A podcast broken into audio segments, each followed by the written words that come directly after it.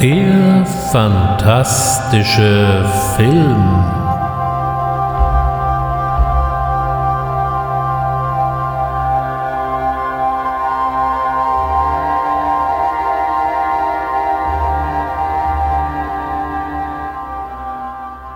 Herzlich willkommen beim fantastischen Film und herzlich willkommen zur Fortsetzung unserer Reise durch die Welt des Vampirfilms. Vielleicht ist dem ein oder anderen der Titel mit den Vampiren und Menschensaugern von der letzten Ausgabe entfernt bekannt vorgekommen. Es war der Titel einer legendären Anthologie aus der Bibliotheca Dracula aus dem Hansa Verlag, die erstmalig 1968 erschien mit dem Untertitel Dichtungen oder Dokumente. Besonders die Dokumente sind hier ein besonderes Lesevergnügen. Auch Werner Herzog hat in seinem Nosferatu diesen Titel einfließen lassen. So liest sein Jonathan Harker auch in einem Buch dieses Titels und erwähnt dabei auch die Überschriften von so manchem Dokument, wie eben vom Schmetzen im Grabe oder auch von den Toten, die sich hint aufhocken. Und damit sind wir schon wieder voll im Geschehen. Falls jemand noch nicht den ersten Teil gehört haben sollte, ich habe mir die Vampirfilme vorgenommen, die ein bisschen außerhalb der großen Klassiker von Universal oder auch der Hammer Productions lagen. Wir haben einen Blick auf den Vampyr von Karl Theodor Dreyer geworfen, uns eine kleine und weitgehend unbekannte Dracula-Adaption aus den USA von 1958 angesehen, uns mit den illustren Vampirfilmen von Jess Franco beschäftigt, auch Jean Rollin kam hier mal mit zwei Beispielen zu Wort. Und auch so gab es das ein oder andere Beispiel für den Vampirfilm, der etwas außerhalb der Norm lag. Auch heute will ich mich wieder mit diesem Genre beschäftigen und wir werden da weitermachen, wo wir das letzte Mal aufgehört haben, in den 80er Jahren. Man hätte ja meinen können, dass es irgendwann im Vampirfilm still werden würde. Abgesänge auf das Genre gab es ja immer wieder. Aber so einfach machten es uns die Blutsauger eben nicht. Gerade in der zweiten Hälfte der 80er Jahre machten gleich zwei Vampirfilme von sich reden. Der erste wurde von Warner produziert und mit einem entsprechenden Marketingaufwand in die Kinos gebracht. The Lost Boys. You'll never grow old, Michael. And you'll never die. Be one of us. Notice anything unusual about Santa Carla yet? It's a pretty cool place. If you're a Martian. Or a vampire. Now you know what we are. now you know what you are. Help me! Stay back! Stay back! Help me! My own brother, a vampire. You wait till mom finds out, buddy. Ja, was haben wir denn hier?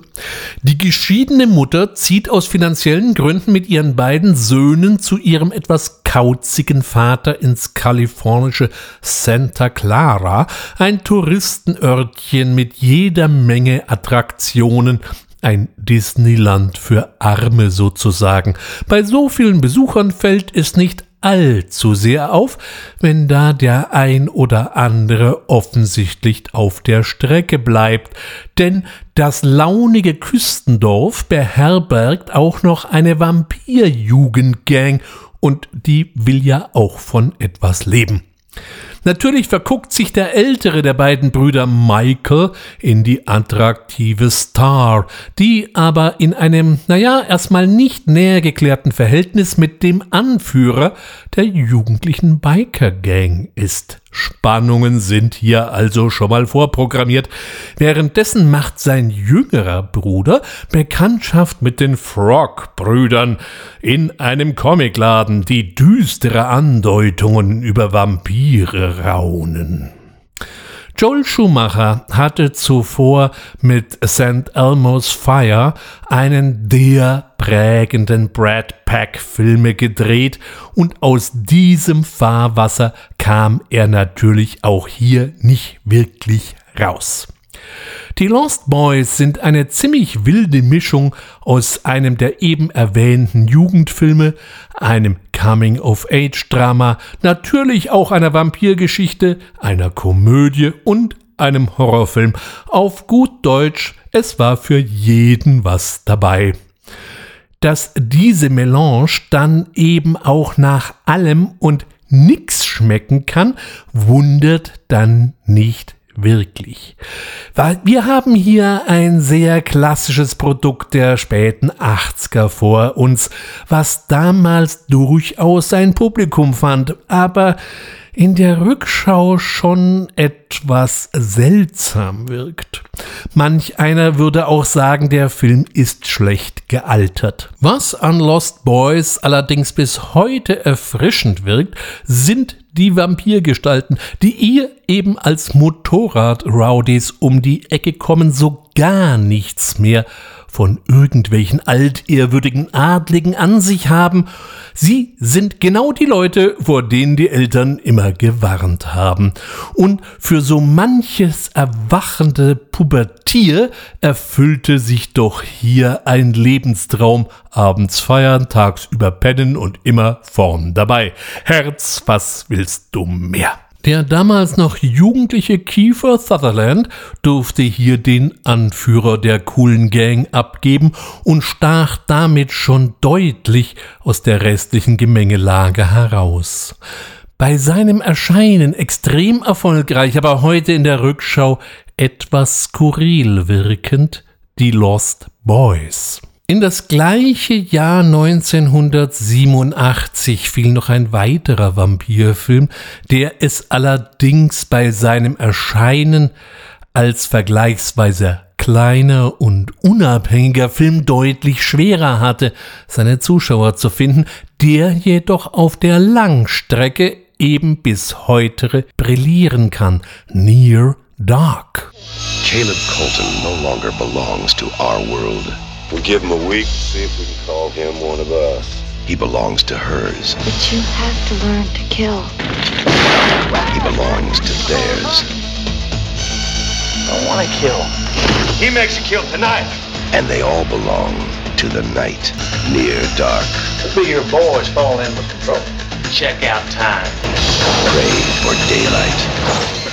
Zunächst einmal fällt auf, dass in diesem Film das Wort Vampir kein einziges Mal zu hören ist. Auch haben wir es hier eher wieder mit einer wilden Mischung zu tun. Ein guter Schuss Road-Movie, eine Portion Western, eine Kleinigkeit Love Story und das Ganze mit einem gepflegten Horror-Setting abgelöscht. Catherine Bigelow, der wir hier in diesem Podcast erst vor kurzem mit Strange Days begegnet sind und die unter anderem auch für den äh, Polizeithriller Blue Steel mit Jamie Lee Curtis oder auch äh, für äh, Zero Dark Thirty verantwortlich zeichnete und zuletzt mit Detroit von sich reden machte, legte hier ihren ersten Film vor, für den sie auch allein die Verantwortung und die Regie übernahm. Mit Lance Henriksen, Bill Paxton und Jeanette Goldstein holte sie sich gleich drei Mitglieder aus der Crew, die zuvor erst Aliens mit James Cameron gedreht hatten und die hier den Inbegriff des Outlaw-Vampirs auf die Leinwand bringen durften. Hier gibt es keine Kreuze, auch den Knoblauch kann man getrost zu Hause lassen und all das etwas überkommene Vampirgedöns spielt hier keine Rolle mehr. Allein Sonnenlicht vertragen diese Gestalten nur sehr bedingt und so verbringt man seine Tage in abgedunkelten Wohnmobilen oder vergessenen Garagen. Alles hätte so schön sein können, wenn nicht Mäh, gespielt von Jenny Wright, Caleb anknabbern würde und so einen neuen in die eingeschworene Gemeinschaft einbringt. Der durchläuft rein biologisch seine Verwandlung zum Vampir, aber mit der Nahrungsbeschaffung schaut es reichlich mau aus und er hängt immer noch an Mähs Handgelenk. Das sorgt nicht nur für Ärger in diesem Zerrbild einer amerikanischen Familie, es wird auch schnell zu einem echten Sicherheitsproblem für den untoten marodierenden Haufen. Mit Near Dark servierte uns Catherine Bigelow mal wirklich etwas Neues. Lakonisch, temporeich und nicht zuletzt aufgrund des elektronischen Soundtracks der Berliner Formation Tangerine Dream streckenweise recht unterkühlt, sehen wir wirklich mal was Neues, was eben im Gegensatz zu den Lost Boys auch nach etlichen Jahrzehnten noch keine Patina angesetzt hat.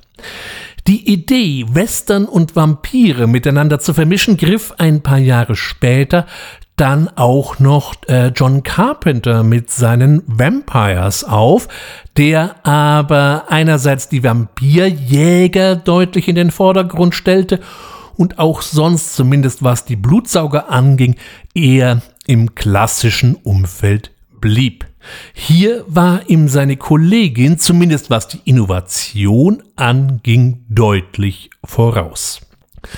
Ebenfalls eine ziemlich wilde Mischung lieferte uns das äh, britische Enfant terrible Ken Russell mit seinem Biss der Schlangenfrau oder im Original Layer of the White Worm.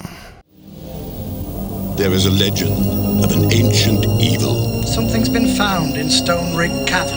A legend that no one would ever believe. Legend has it that Stone Rig Cavern was the lair of the Danton worm. Unless, of course, it came right up and bit him. I hear you're having trouble with a snake. Dionne was a pagan snake god. I'm snake watching. It's as if they were just swallowed up. John Dumpton went a fishing once, a fishing in the weir. He caught a fish upon his hook, he thought looked mighty queer. Now what the kind of fish it was, John Dampton couldn't tell. But he didn't like the look of it, so he threw it down a well. Ha! Well, you mustn't take the word worm too literally. It's an adaptation of the Anglo-Saxon virm, meaning dragon or snake.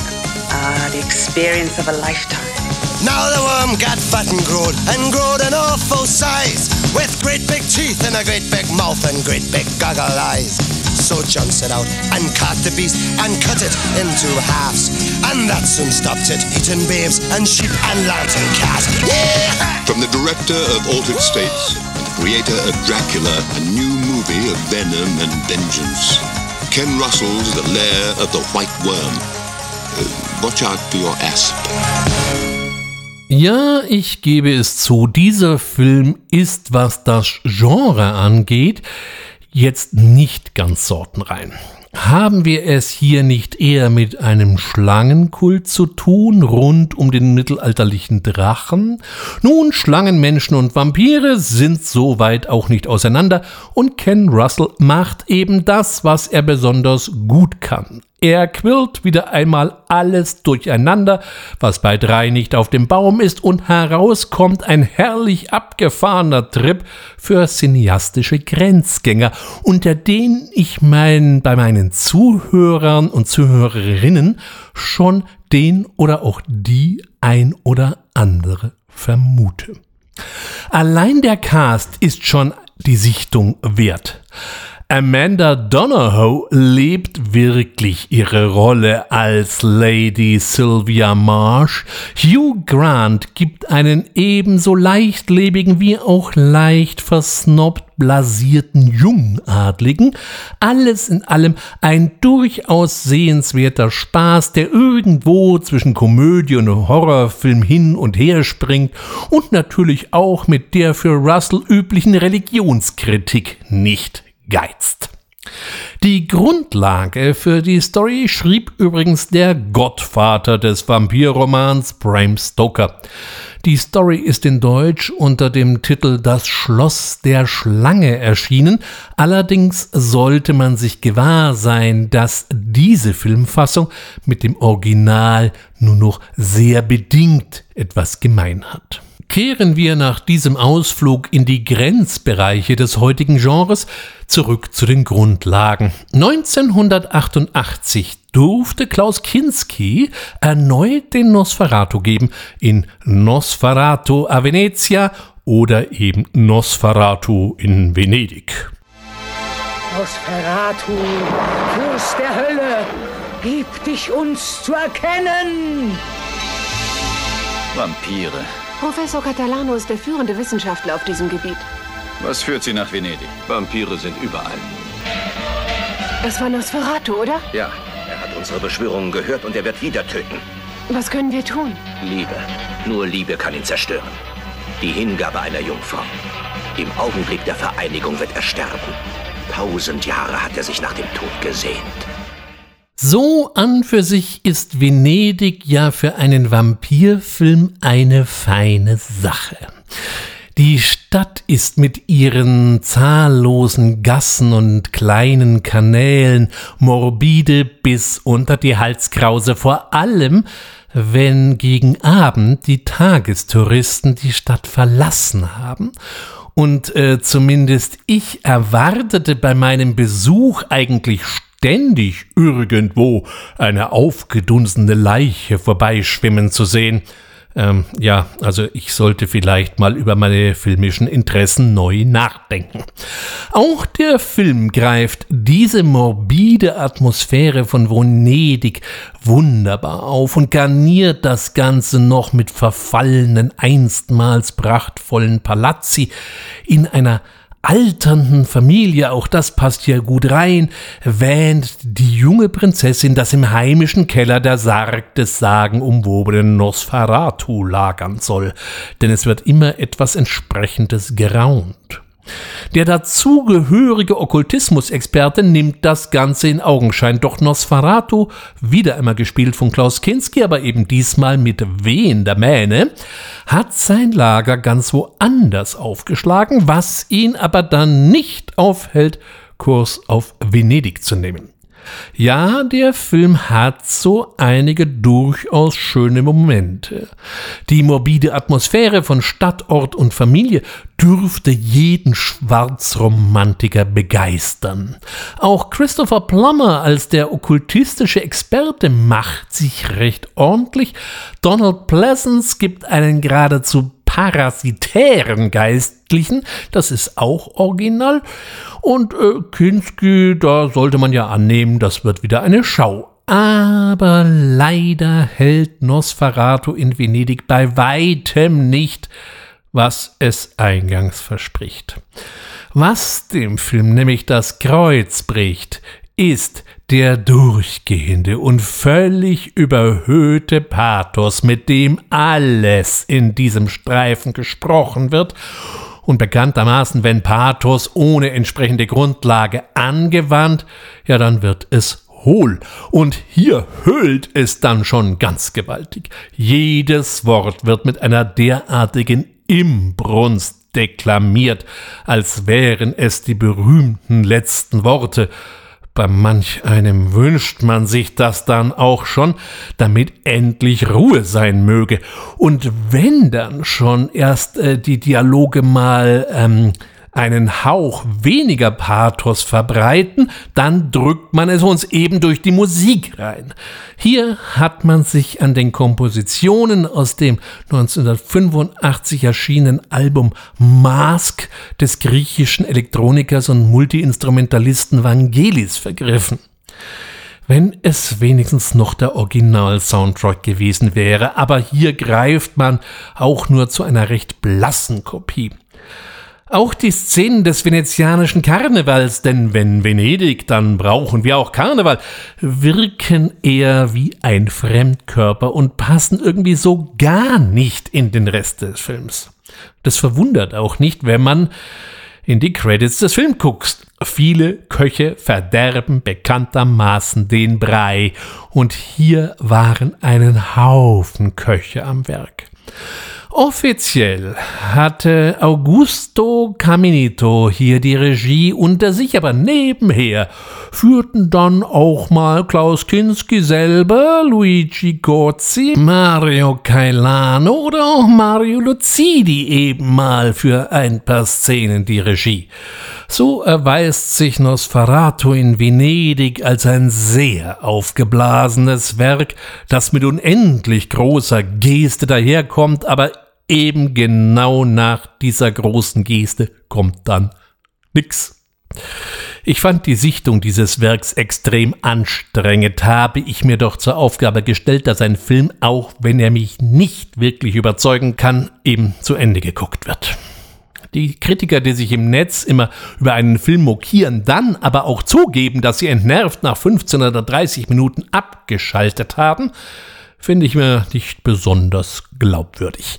In diesem Fall war es schon eine rechte Qual, dieses Vampirwerk zu Ende zu betrachten. Schön, wenn der Schmerz nachlässt. Das kann ich Gott sei Dank von unserem nächsten Werk nicht sagen. Haben wir es doch hier mit einer visuellen Wuchtbrumme reinsten Wassers zu tun. Francis Ford Coppola, der in der Vergangenheit so stilprägende Filme wie den Godfather in Deutsch der Pate oder eben auch Apokalypse präsentierte, nahm sich den Roman Dracula von Bram Stoker vor und heraus kam Bram Stokers Dracula. Here occurred the frightening and shocking history of Prince Dracula. And the woman he loved. Dracul. There's a sinister, darker side to him. I find irresistible. I have never met any man with such a passion for life. He is unlike any man.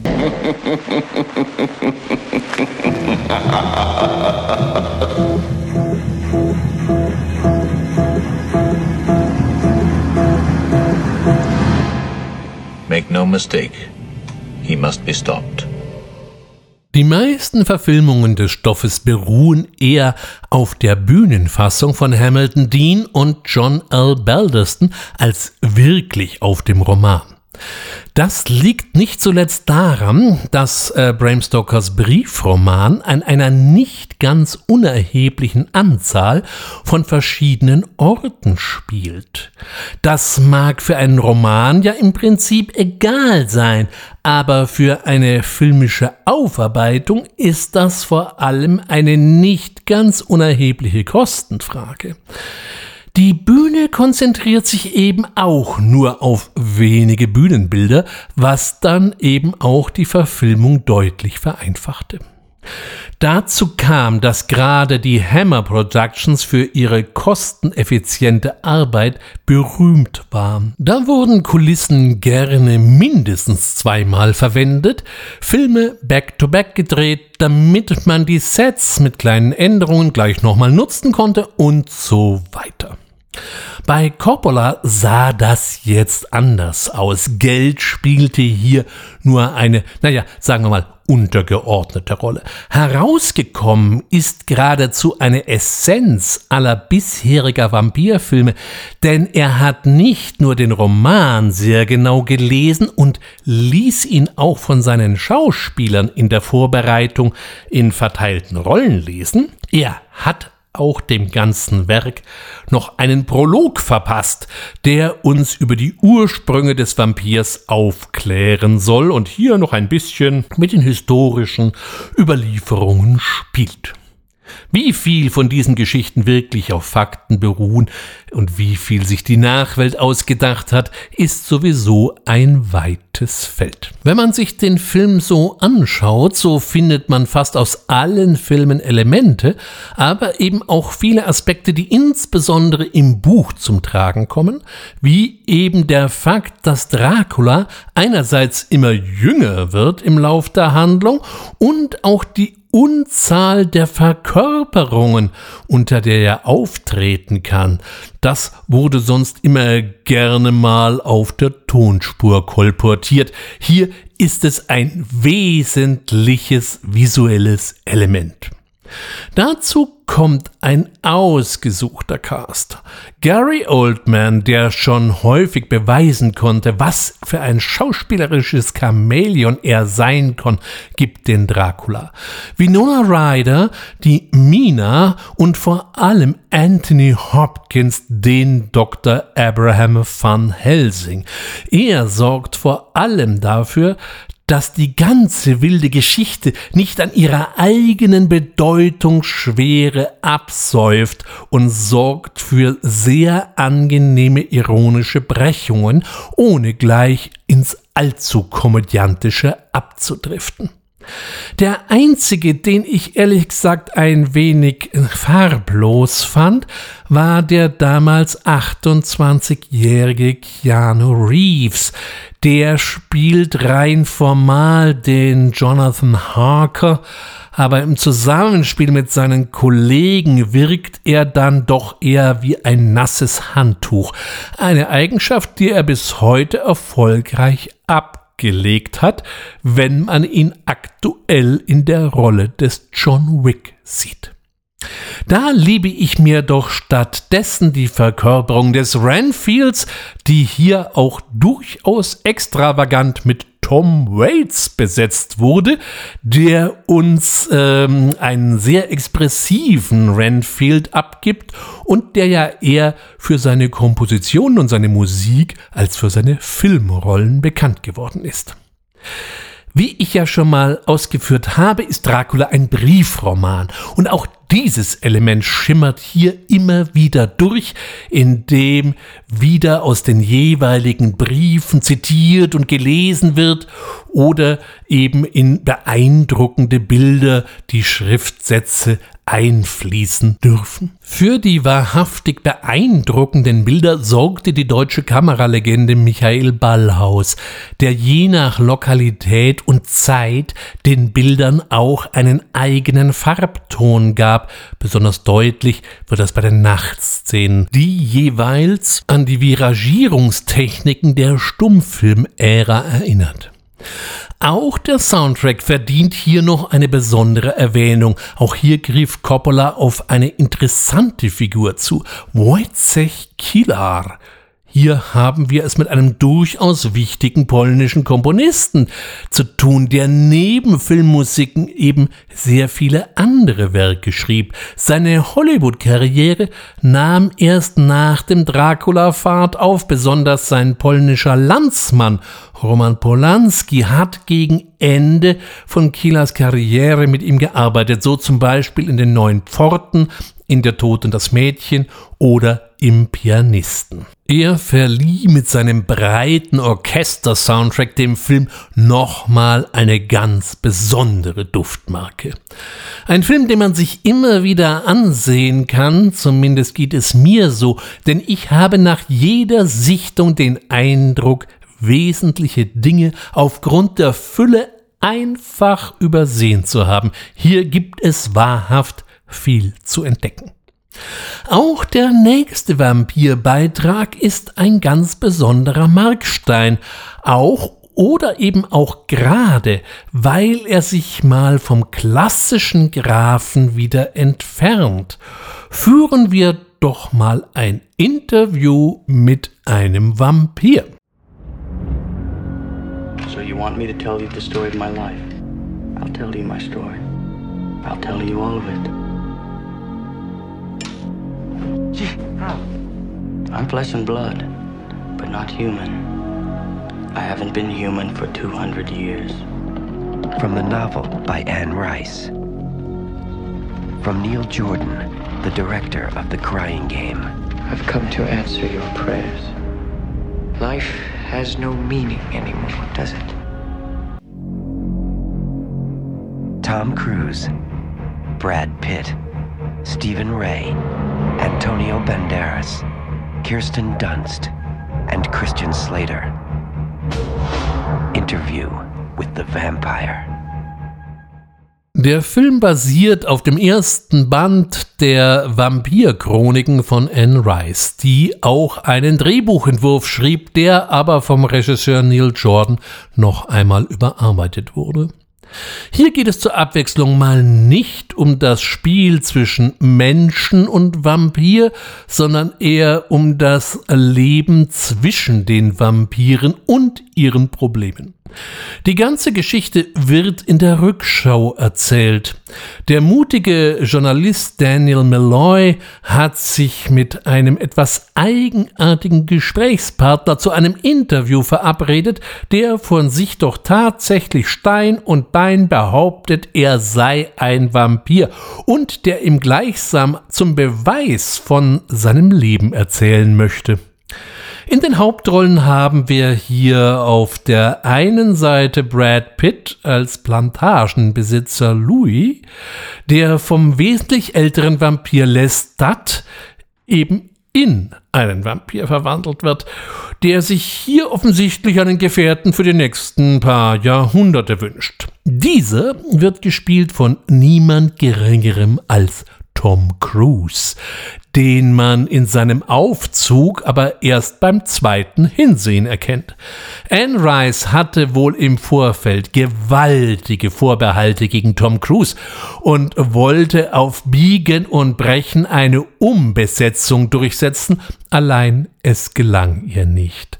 Und Tom Cruise macht hier mal in ganz ungewohntem Outfit seine Rolle aber wirklich brillant egal welche Rolle er bei dem komischen Haufen, der sich Scientology nennt, denn nun mal innehat oder eben auch nicht. Louis alias Brad Pitt, der den mit sich und seinen neuen Ernährungsgewohnheiten ewig hadernden Vampir gibt, war mir schon ein wenig arg gefühlig und hypersensibel.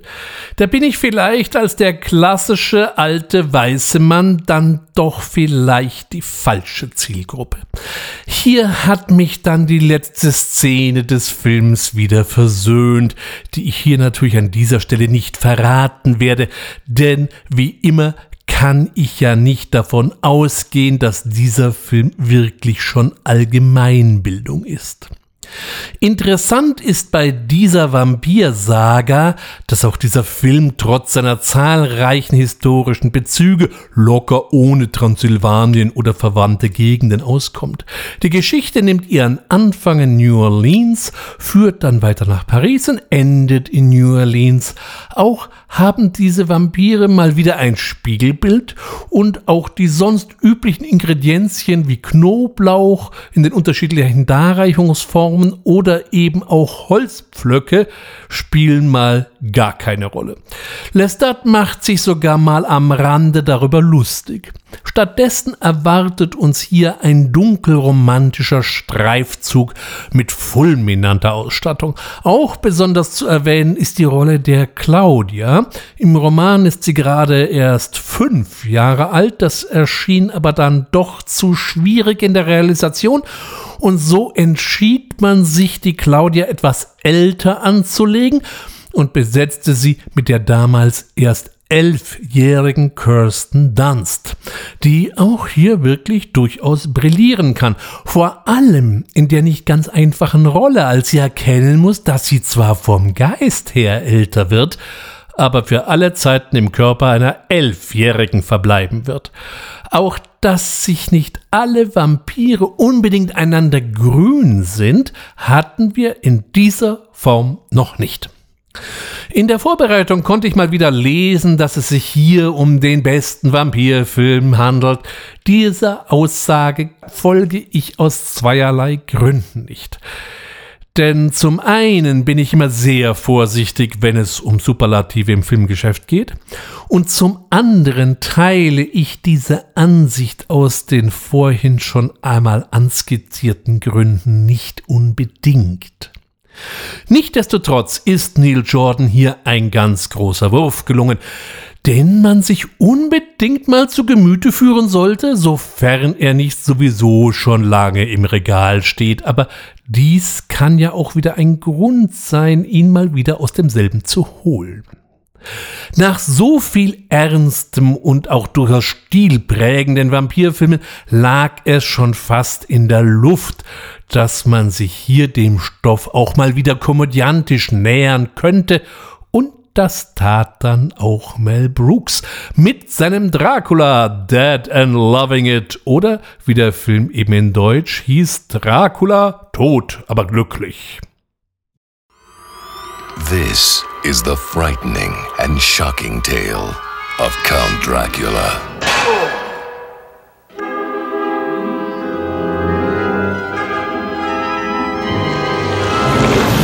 Vampires do exist. This one we face is unlike any other. He can change the most innocent of humans. Oh. You. But Lucy, I'm British. So are these. Ah. Women are rendered powerless under his spell. His evil desire has no end. She's alive? She's Nosferatu. She's Italian? Up there! Make no mistake, he must be stopped. Leslie Nielsen, Peter McNichol, Stephen Weber, Amy Yazbek, Lizette Anthony, Harvey Korman, and Mel Brooks. If she dies, a victim of this unspeakable creature, she will become one herself. What? She will become one herself. Good to be there.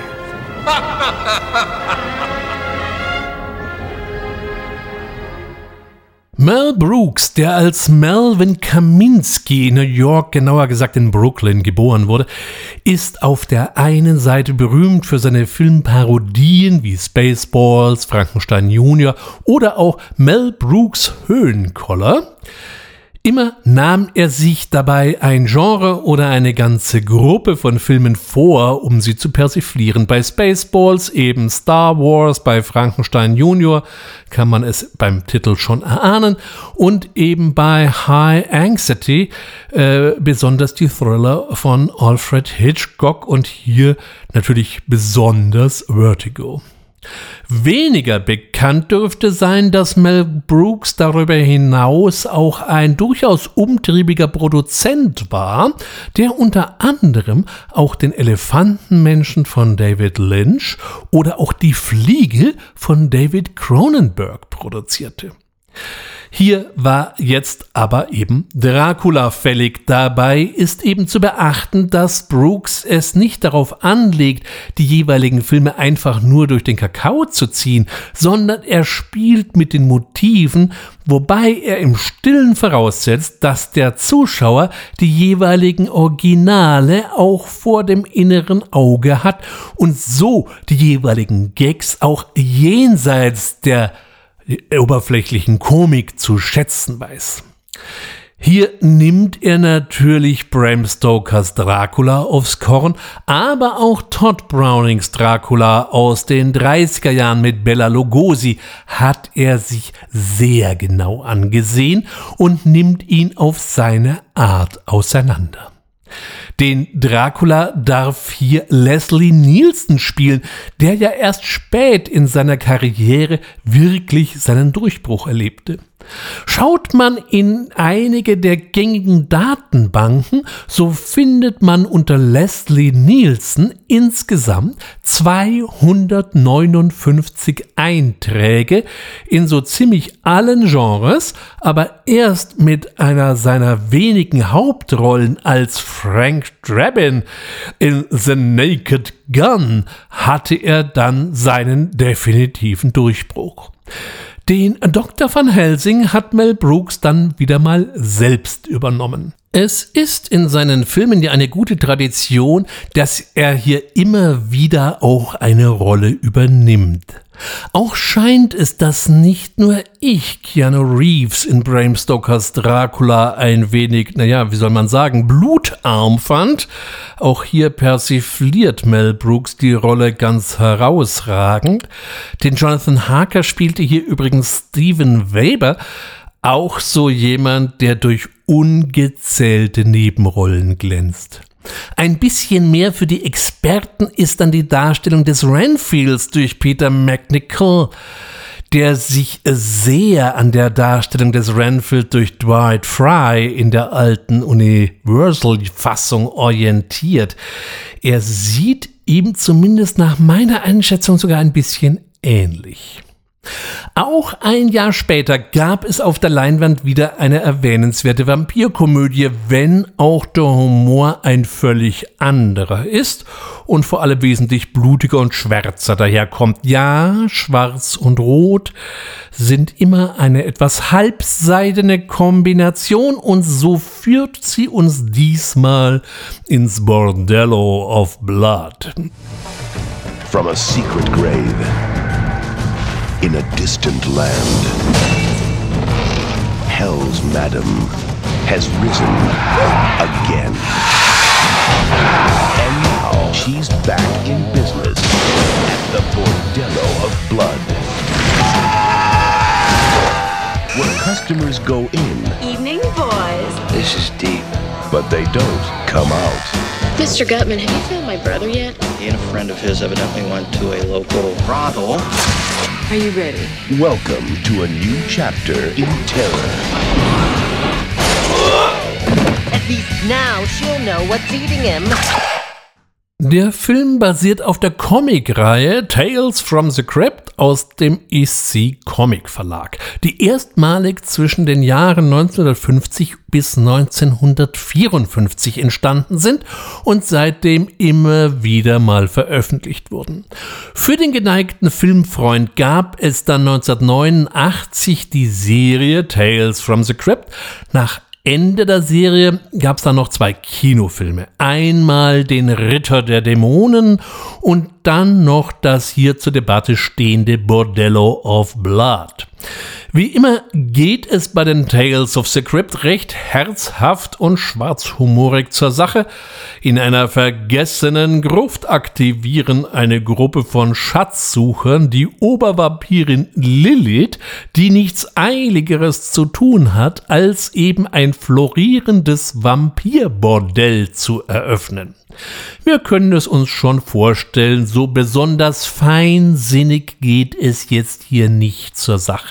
Sowohl was die Effekte angeht, als auch äh, was den Humor betrifft. Das Beste am Bordello of Blood ist wie immer die Eröffnung und das Ende mit dem sagenumwobenen Crabkeeper. Der Rest ist wie so häufig Geschmackssache. Die einen verbuchen das Bordello of Blood als grenzdebile und damit völlig überflüssige Blutkonserve, die anderen feiern den Film als fulminante Fun-Splattergranate. Fakt ist, dass der Film insgesamt hinter den Erwartungen der Universal zurückblieb und die damit ihre Pläne, eine Tales of the Crypt Trilogie zu veröffentlichen, einstellten. Der geplante dritte Film kam dann 2001 unter dem Titel Tales from the Crypt Presents the Ritual heraus und stellt eine kräftig aufgemotzte Fassung des Jacques Tourneur-Klassikers I Walked with a Zombie dar.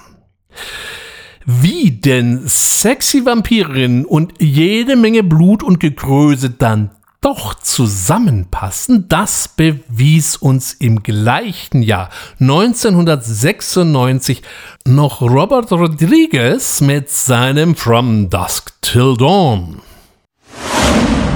Everybody be cool. You be cool. Somewhere in the middle of nowhere. Low profile. You understand the meaning of the words low profile? Sure. Two of America's most dangerous criminals have taken hostages. What is this? It's called a punch. I'm going to ask you one question, and all I want is a yes or no answer. Do you want to live through this? Yes. Okay, Ramblers, let's get rambling.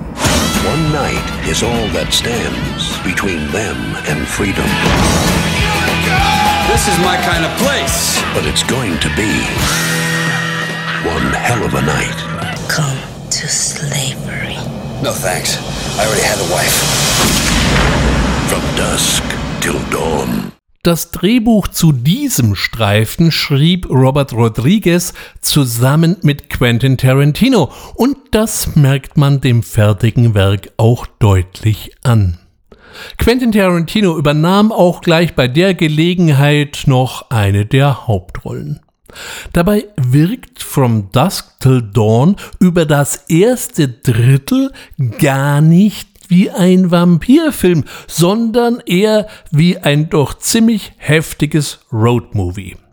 Die beiden Gangsterbrüder Seth the Gecko, George Clooney, und sein ziemlich psychopathischer Bruder Richard Gecko haben eine Bank ausgeraubt und sind jetzt auf der Flucht nach Mexiko und machen, sagen wir mal so, in nur sehr begrenztem Maße Gefangene, so dass ihnen eigentlich der gesamte Polizeiapparat im Nacken sitzt. Also kapern sie sich das Wohnmobil des ehemaligen Priesters Jacob Fuller, gespielt von Harvey Keitel, nebst seiner Kinder mit Fuller als Fahrer, damit er sie eben irgendwie nach Mexiko durchbringt und weiter zu einem Treffpunkt in der Grenzregion, einem Biker- und Trucker-Treff mit dem illustren Namen Titty Twister. Diese wüste Spelunke hat die ganze Nacht geöffnet, eben from dusk till dawn. Allerdings ist hier nicht all das so, wie es auf den ersten Blick zu sein scheint. Unseren Protagonisten steht eine ziemlich ruppige Nacht bevor. Hier bekommen wir doch gleich zwei Filme für einen. Der erste Teil wirkt noch sehr Tarantino-lastig, was ja nicht unbedingt schlecht sein muss.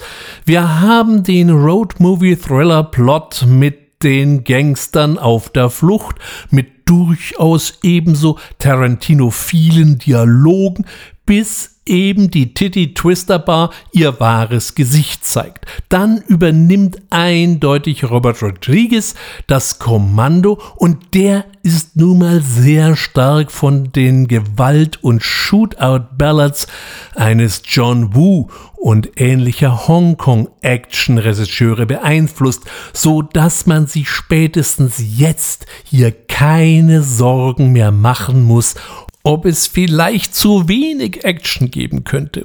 Was für ein Massaker. Auch diese Vampire kommen eher aus dem Dämoneneck und sind verdammt wüste Gesellen und Gesellinnen.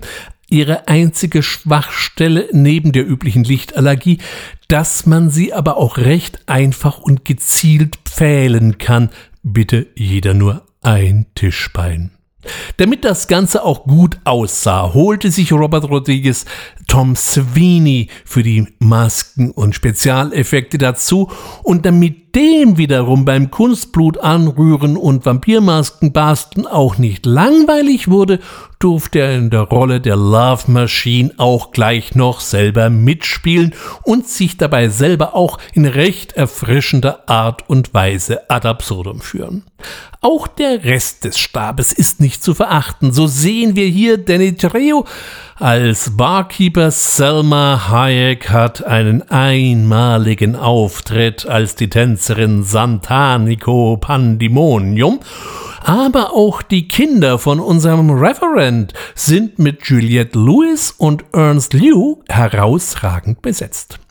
Eine derartig temporeiche und von vielen makaberen Ideen gewürzte Geisterbahnfahrt hatten wir in dieser Form schon lange nicht mehr. Und natürlich verstecken sich hier auch eine ganze Reihe von Anspielungen und Zitaten.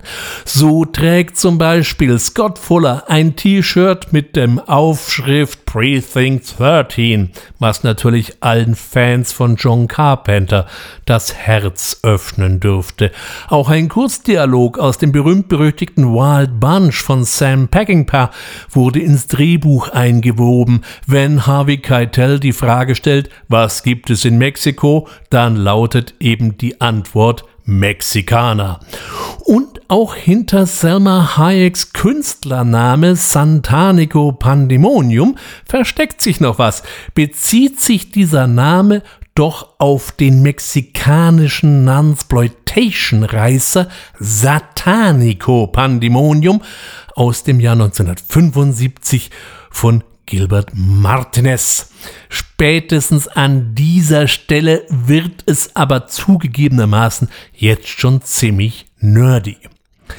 Auf äh, From Dusk Till Dawn folgten sage und schreibe sogar noch zwei Sequels, wobei man diese jetzt nicht gesehen haben muss. Und wenn man sie nicht gesehen hat, dann kann man getrost durchs Leben gehen, denn so besonders pralle sind die beide nicht. Nach den letzten beiden Filmen war auf jeden Fall die Blutschwelle doch jetzt deutlich nach oben gesetzt worden und auch der nächste Beitrag aus dem Genre, dem ich mir hier für diese Ausgabe herausgepickt habe, macht nur sehr bedingt Gefangene. Einige Jahre bevor der Marvel Verlag mit seinen Superheldenfilmen richtig Kasse machte, die aber jetzt wohl so langsam aber sicher den Zenit überschritten haben, irgendwann kann das einfach keiner mehr sehen, ließ man hier noch eine ganz andere und bei weitem nicht so bekannt und so prominente Comicfigur von der Leine. Blade. Hm. Better wake up. The world you live in is just a sugar-coated topping. There is another world beneath it. The real world. For thousands of years, they have existed among us. You keep your eyes open. They're everywhere. Chances are you've seen them yourself and didn't know it. A secret nation. Our livelihood depends on our ability to blend in. With a lust for power. Now, one will lead them to conquer mankind. Tonight, the age of man comes to an end. We're gonna be gods. And one will try to stop him dead. There are worse things out tonight than vampires. Like what? Like me. Half human. Blade's mother was attacked by a vampire while she was pregnant. Half immortal. You got the best of both worlds. All our strengths, none of our weaknesses. He is their greatest fear and our only hope. It's open season on all vampires. Blade. Wieder einmal wird das Vampir-Business kräftig durchgerüttelt. Diese Vampire haben jetzt nun gar keine Angst mehr vor Kreuzen oder anderen religiösen Symbolen, aber dafür kann man sie mit Silber angreifen. Wo das jetzt plötzlich herkommt, ist mir irgendwie unklar. Die Silberkugel war doch sonst immer für den Werwolf bestimmt. Aber diese beiden Wesenheiten sollten ja später noch auf das Wildeste vermischt werden. Also jetzt hilft Silber gegen die Blutsauger, die sich offensichtlich auch normal vermehren können, denn es werden die sogenannten reinblütigen Vampire erwähnt, die äh, offensichtlich schon als Vampir geboren wurden. Weiteren strittigen Fragen geht aber der Film strikt aus dem Weg. Garantiert nicht reinblütig ist Blade. Seine Mutter wurde während der Schwangerschaft von einem Vampir gebissen, was sie zwar nicht überlebte, aber immerhin konnte das Kind gerettet werden und der hat jetzt die angenehme Eigenschaft, dass er auch bei Tag durch die Gegend spazieren kann. Aber gleichzeitig auch die anderen positiven Eigenschaften eines Vampirs besitzt. Was ebenfalls weitestgehend neu ist, ist, dass sich Vampire in irgendwelchen Clans, genannt Häusern, organisieren. Bei Anne Rice schimmert das schon ein bisschen durch, hier aber wird es durchdekliniert und die Vampire streben, wie kann es auch anders sein, nach der Weltherrschaft. Da ist aber Blade davor, der hier von Wesley Snipes verkörpert wird. Wesley Snipes war vor allem in den 90er Jahren durchaus erfolgreich. Nach Blade und abgesehen von den beiden Sequel riss er nicht mehr so viel vom Baum und musste sich ab 2010 mit einer Klage wegen Steuerhinterziehung herumschlagen, die ihm bis zu 16 Jahren Haft hätte einbringen können. Schließlich wurde er zu drei Jahren verurteilt und saß vom 9.12.2010 äh, bis zum 2. April 2013 in Haft. Den Rest der Strafe durfte er dann im Hausarrest verbüßen. Schaut man sich Blade an, so sollte man im Hinterkopf haben, dass es sich hier um eine Comic-Verfilmung handelt, denn das sieht man meiner Ansicht nach schon recht deutlich. Unser Held ist so gottverdammt cool. Der trinkt morgens Benzin und pinkelt abends Eiswürfel. Alle anderen Personen sind gegen ihn maximal noch auf dem Hosenscheißer-Niveau. Anders ausgedrückt, ein bisschen weniger hätte es auch getan. Was ein echter Held ist, der hat natürlich auch einen Helfer, einen Assistenten, den hier Chris Christopherson gibt und der mir hier schon besser gefallen hat. Wirkt er doch etwas entspannter als diese schwarze wandelnde Gefrierkombi. Steven Dorff durfte mal wieder das machen, was er am besten kann, den fiesen Möb spielen. Ich tue vielleicht Stephen Dorff Unrecht, aber im Gedächtnis sind mir nur Rollen, in denen er den Bösen bis hin zum ganz Bösen spielte. Er ist hier der vampirische Quertreiber, der nicht nur einen vergessenen Vampirgott zum Leben erwecken will, ob der wirklich weiß, was er da anfängt, und äh, sich nebenher mit den sogenannten reinrossigen Vampirhäusern anlegt, bleibt noch schließlich dann die Ärztin, die Zeugin von allerhand kruden Vorgängen wird. Äh, sie wurde von Enbush Wright verkörpert. Das Tempo, das Blade hier vorlegt, ist recht zügig und das bleibt es auch über den ganzen Film hinweg. Die Effekte sind durchaus heftig, so dass Blade zumindest in Deutschland zeitweise auf dem Index landete. Seit dem Januar 2019 ähm, ist er aber wieder von der Liste gestrichen. Trotz so einiger ganz innovativer Ideen, gerade zu Anfangs des Films, riss mich Blade jetzt nicht zu 100% vom Hocker, denn er bleibt teilweise etwas sehr formelhaft und vorhersehbar. Trotzdem brachte es auch Blade noch auf zwei weitere Fortsetzungen, an denen ich mich aber heute an dieser Stelle dann doch nicht länger aufhalten möchte, auch wenn sie insgesamt schon sehenswerter sind als die ziemlich vergurkten From Dusk Till Dawn Sequels. Rechtzeitig zur Jahrtausendwende im Jahr 2000 erschien ein doch recht originelles Werk von einem zumindest für meine Stammhörer alten Bekannten, Elias Marriage, der mit Begatten ja ein reichlich krudes Debüt hingelegt hatte. Er präsentierte uns jetzt einen Vampirfilm, der ebenfalls, zumindest was die Idee angeht, schon außergewöhnlich ist. Hat sich schon mal irgendjemand gefragt, ob vielleicht jener legendäre erste Vampir Nosferatu vielleicht doch ein echter Vampir gewesen sein könnte? Elias Marriage spielt genau diese Idee mal durch in Shadow of the Vampire. Director F.W. Murnau had an obsession to create the world's most realistic vampire movie. He dug up an actor I'd like some makeup. Well, you don't get any. who didn't just play the part, But you're not feeding. No, you're not drinking her blood. he lived it. Academy Award nominees John Malkovich I will finish my picture!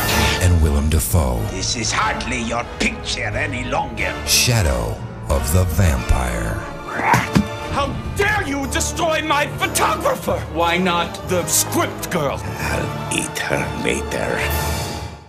Wir befinden uns also bei den Dreharbeiten zu Nosferatu unter der Regie von Friedrich Wilhelm Murnau, der geradezu verbissen, um nicht zu sagen fanatisch an der Realisation seiner Symphonie des Grauens arbeitet.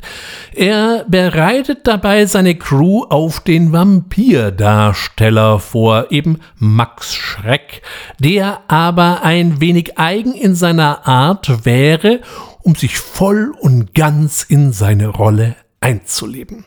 Schnell wird klar, dass dieser Max Schreck offensichtlich nicht aus dem Theaterumfeld stammt, aus dem er kommen soll, und auch sonst mehren sich seltsame Zwischenfälle. Was will man auch anders erwarten, wenn ein Vampir am Set ist? Den Murnau gibt John Malkovich und den Vampir Max Schreck oder wer eben auch immer heißen möge, wird, der wird gespielt von William Defoe. Und William Defoe, den man so in seinem Nosferatu-Outfit gar nicht mehr erkennt, liefert eine absolute Meisterleistung ab. Allein wegen diesem Nosferatu ist der ganze Film sehenswert.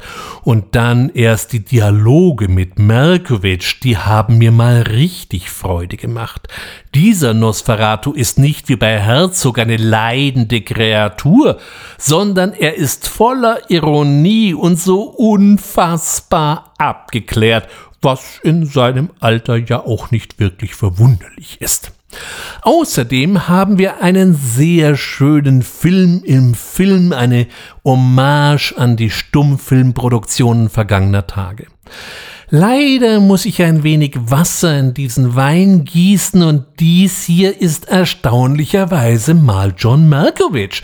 Damit wir uns richtig verstehen, ich liebe Malkovich und ich kann mich spontan an eine ganze Reihe von wundervollen Rollen erinnern, wie zum Beispiel an den, in den gefährlichen Liebschaften mit Glenn Gose oder als fieser Attentäter in The Line of Fire mit Clint Eastwood oder auch als völlig paranoider Ex-Agent in den Red-Filmen mit Bruce Willis und Helen Mirren und, und, und.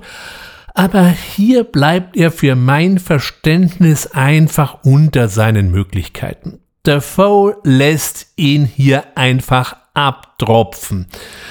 Was für mich als bekennender äh, Film- und Nosferatu-Nerd natürlich auch ein bisschen ja, störend wirkt, ist, dass sich Stephen Katz der das Drehbuch verfasste, offensichtlich hier sehr wenig mit den historischen Hintergründen beschäftigt hat. Denn der Okkultist bei dieser Produktion war ja nicht Murnau, sondern sein Produzent Albin Grau, der zwar hier auftritt, aber nicht, in sei, nicht seiner historischen Rolle gerecht wird. Wenn man diese Fakten aufgegriffen hätte, hätte man trotzdem eine feine Geschichte schreiben können, aber das sind jetzt zugegebenermaßen Details. Allein wegen diesem Vampir sollte sich jeder Vampirfreund mal diesen Spaß auf der Metaebene gönnen. Einer meiner Lieblingssätze aus dem Film Sie haben Plato gelesen, ich kannte Plato. Ebenfalls in das Jahr 2000 fällt eine erneute Dracula-Verfilmung, die einerseits unter dem besonders raffinierten Titel Dracula 2000 geführt wird oder eben auch unter Wes Craven präsentiert Dracula. If true evil cannot die, is there a chance that it can forever be contained? Passcode decrypted. Accessing. Security shutting down. Cracked. For centuries, a secret has been buried beneath the streets of London. You don't build this kind of security without a gold mine to hide. Something ageless. What the hell is that?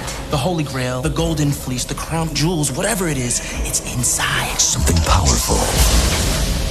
Something beyond your deepest fears. Ja, hier lohnt es sich mal wieder etwas genauer hinzuschauen, wenn ich dann im Netz Rezensionen lesen kann, indem sich der Rezensent an der Regiearbeit von Wes Craven in Dracula abarbeitet. Da kann man ja nur noch sagen, Obacht, denn die Regie übernahm Patrick Lucier und den Namen Wes Craven musste ich dann doch ein bisschen suchen. Der Erfinder von Freddy Krueger oder auch dem erzbösen Last House on the Left fungierte bei diesem Werk lediglich als Executive Producer. Man könnte ihn auch als Geldgeber bezeichnen. Also hier wird äh, zu Marketingzwecken sein Name eingesetzt und das war's dann aber auch. Auch mit Bram Stoker hat diese moderne Fassung des alten Bekannten nun nicht wirklich viel zu tun und wird in den Credits auch nur ganz am Rande erwähnt. Die Anfangsidee ist wieder einmal gar nicht mal so blöde.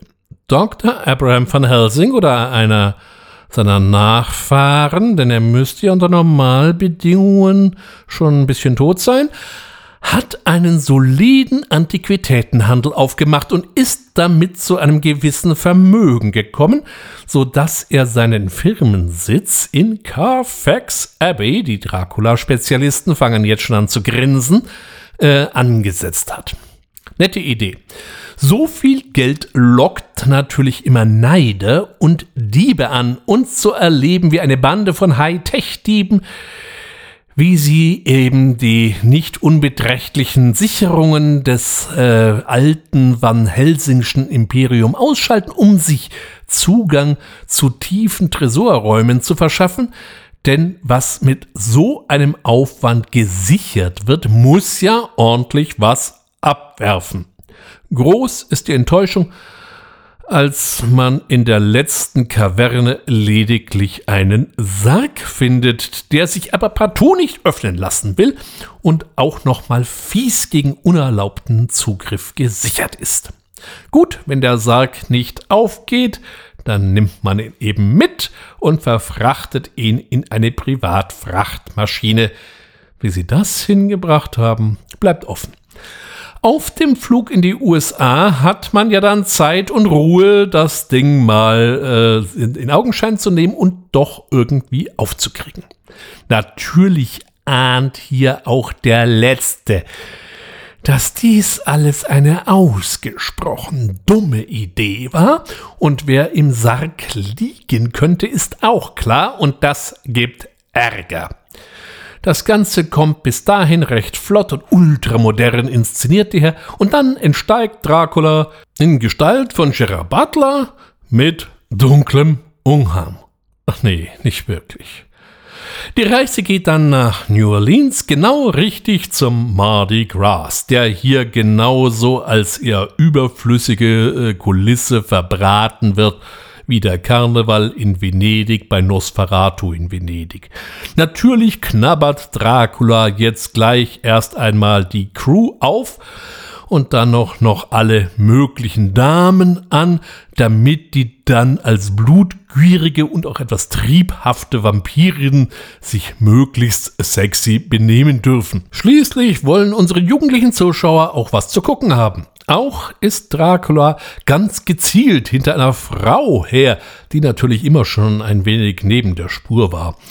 Auch dieser Film kommt komplett ohne Schloss und Transsilvanien aus, fährt dann aber eine so völlig hanebüchene Geschichte auf, dass man sich nur noch die Haare raufen kann, sofern vorhanden. Der einzige Lichtblick in diesem sehr schnell geschnittenen Werk soll wohl so Dynamik vermitteln, ist Christopher Plummer als Van Helsing.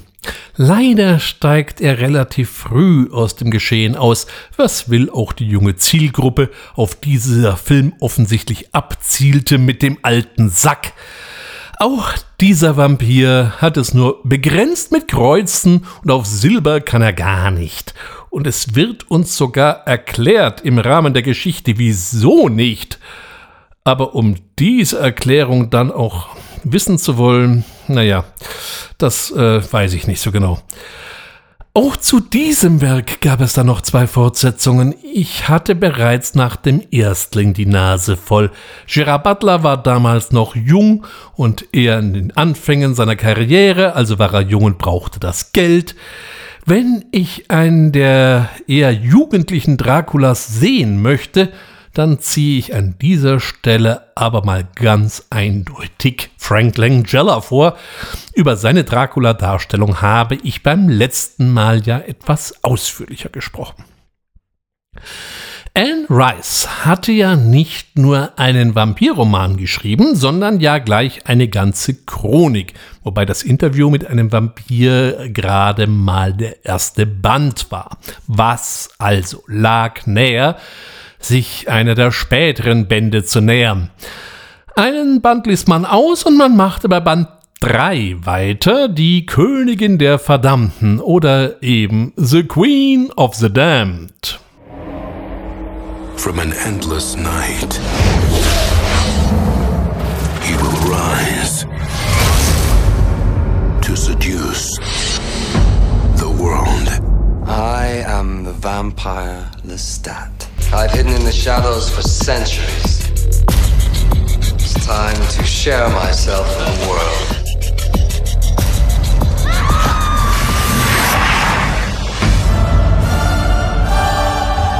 Let me show you what it means to live in the light. In his lust for mortal power, he will awaken an immortal evil. She's Akasha, the queen of the damned. That will turn the undead. She chose me. Against each other. She has no respect for anything except for the taste of blood, human and immortal alike. In a war to possess our souls. What have you done, Lestat? Der schon bekannte Vampir Lestat hat beschlossen, mal ein Jahrhundert zu verschlafen, erwacht jetzt in der Gegenwart und übernimmt gleich mal eine aufstrebende Goth-Metal-Band und macht ab dann mächtig in allen Medien von sich reden. Das finden jetzt nicht alle gut, vor allem wenn er dabei alle Vampirgeheimnisse in den Texten verarbeitet welche Geheimnisse das auch immer sein mögen. Nebenher betreibt er Ahnenforschung, die ihn nicht nur zu seinem Schöpfer führen, sondern gleich zur Urvampirin, die als Statue in irgendeiner äh, geheimen Kaverne jahrhundertelang in Stasis sitzt. Wenn das mal gut geht. Nein, das ging auch nicht wirklich gut. Und damit meine ich noch nicht einmal die Handlung, sondern gleich den ganzen Film. Ja, um Himmels willen, was war das denn? Der Dracula 2000 erinnerte ja schon von ungefähr an eine marketingtechnische Neuschöpfung für einen Staubsauger und wäre es dann auch der noch gewesen, wäre uns viel erspart geblieben. Aber jetzt müssen wir erkennen, dass der Bodensatz noch nicht erreicht war. Was uns hier als Vampir serviert wird, ist ein schier unerträglicher Poser mit einem viel zu groß geratenen Ego. Wo ist Tom Cruise, wenn man ihn braucht? Stuart Townsend kann hier wirklich keine nasse Zeitung zerreißen. Und dann wartet man auf die Sagen um erhobene Königin der Verdammten. Und was kommt? Akasha, die von der leider sehr früh verstorbenen Alia gespielt wird. Die Königin der Verdammten habe ich mir irgendwie anders vorgestellt. Ein Gossmetaller und eine Hip-Hop-Queen. Das soll gut gehen? Auch der Rest der ganzen Geschichte ist reichlich krude und unausgegoren. Es wäre vielleicht mal hilfreich, das Buch zu lesen, um einen Eindruck zu bekommen, wie die Geschichte wirklich gelaufen ist. Ich verstehe den Ansatz von Michael Reimer, dem Regisseur, dass er sich in seiner Arbeit Arbeit natürlich von den übergroßen Fußstapfen von äh, Neil Jordan absetzen wollte und eine andere Geschichte erzählen wollte und nicht nur jetzt den Wurmfortsatz des Interviews mit einem Vampir schaffen wollte, aber das ging leider alles völlig nach hinten los. Eine vampirische Fehlleistung vor dem Herrn, von der ich nur raten kann, einen weiten Bogen drum zu machen. Eine Polarnacht sollte doch für Vampire ein Grund zum Feiern sein. Tage, sogar wochenlang Nacht. Man muss ja nur weit genug nach Norden. Das klingt für diese lichtscheuen Gestalten geradezu heimelig. Das dachten sich auch Steve Niles und Ben Templesmith und schufen einen Comic mit dem schönen Titel 30 Days of Night und der ist auch durchaus ansprechend gestaltet. Da lag es doch nahe, aus dem Comic einen Film zu machen. Und dieser erschien dann 2007. Eine neuseeländische Produktion. Das könnte interessant werden. We need you at the station. Copy that. Board the windows. Try to hide. They're coming. They? Who are they?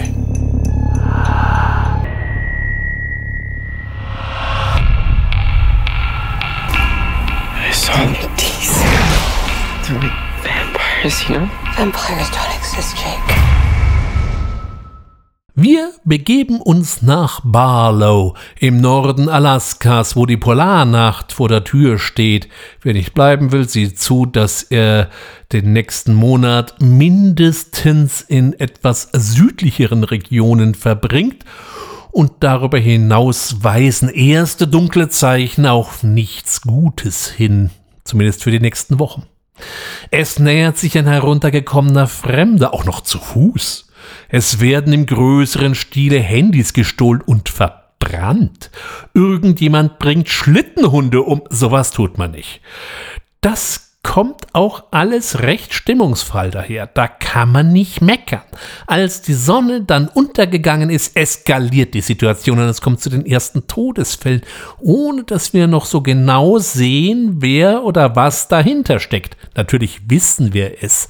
Eine Bande von Vampiren hat sich hier den Ort Barlow ausgesucht um hier ein Festmahl zu veranstalten und an der Arterhaltung zu arbeiten. Anders als die bisher bekannten Vertreter der Spezies sind diese Art jetzt mal durchgehend mit echt spitzen Zähnen gesegnet und erscheinen eher wie eine Mischung aus dem klassischen Vampiren und irgendwelchen Tollwütigen, wie wir sie aus Filmen wie 18 Days Later oder auch aus dem legendären Großangriff der Zombies kennen. Darüber hinaus verfügen sie offensichtlich über ausgesprochen schlechte Essmanieren und laufen sie doch ständig und immer mit deutlich blutverschmiertem Mund rum. Ich sage es ja nicht gerne, aber auch dieses Werk ließ durchaus Wünsche offen, denn nach dem gelungenen Einstieg wird es so so lala. Die verbliebenen Einwohner könnten sich auch gleich Blutkonserve auf die Stirn schreiben. Ja, die Gegner sind schnell und furchtbar gemein, aber einen derartig passiven und still vor sich hin leidenden Haufen habe ich wirklich selten gesehen. Es scheint hier nichts zu geben, mit dem man den Kampf gegen die komischen Gestalten aufnehmen könnte. Die einzige Axt im ganzen Kaff darf unser Antiheld der lokale Gesetzeshüter schwingen, der Rest erstarrt in Ehrfurcht, und auch dieser Vampirhaufen ist so ein Verein, dieses ständige Rumgekreische und auf dem Dach rumstehen wirkt mit der Zeit dann doch eher unfreiwillig komisch. Dazu kommt dann noch das skurrile Gebrabbel mit dem man sich ab und zu verständigt. Angeblich hat dieses Idiom ein Linguistikprofessor an der Neuseeländischen Universität entwickelt und es sollte sich an eine slawische Sprache anlehnen. Es sind eher niestische und Gurgellaute, die die da von sich geben. Die Sets und die dunkle Atmosphäre in dem tief verschneiten Ort, die sind wiederum sehr schön geworden, da kann man wirklich sich nicht beschweren. Und auch die Gewaltspitzen sind zahlreich und dürften eher zart beseiteten Gemütern durchaus ins Gebein fahren. Hier wird durchaus grafisch herumgematscht. Trotzdem sieht man mal wieder, was in einem Comic oder einer Graphic Novel funktioniert, muss in einem Film noch lange nicht funktionieren. Und so blieben mir die 30 Days of Night ebenfalls eher zwiespältig im Gedächtnis. Nach so viel Teil- und Vollversagen ist es mir schon wieder eine besondere Freude, jetzt einen Film vorzustellen, der zumindest mir richtig gut gefallen hat.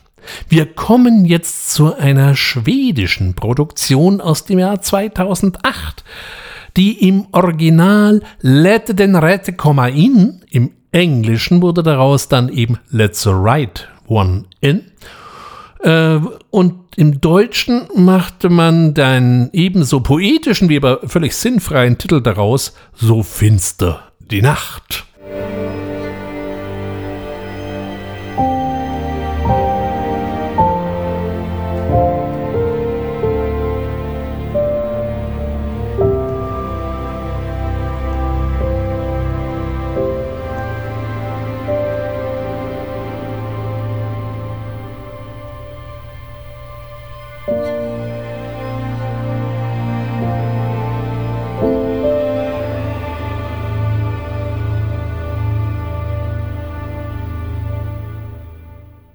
Hier haben wir es mit einem winterlichen Schweden zu tun, das so ganz anders ist als die sonnendurchfluteten Weiden, die uns das ZDF in schöner Regelmäßigkeit unter der Marke Inga Lindström unterjubeln will.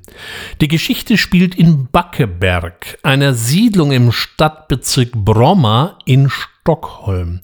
Hier wurden Anfang der 50er Jahre eine Reihe von dreistöckigen Wohnblocks errichtet, mit einem eigenen Zentrum, das eine Bibliothek und ein Kino enthielt. Als die Siedlung 1952 eröffnet wurde, wirkte sie für die damaligen Zeitgenossen modern. Heute wirkt sie eher trostlos. In dieser Ecke wohnt auch Oskar. Oskar ist zwölf und wurde von einem Schulraudi und seinen Mitläufern zum Opfer erklärt.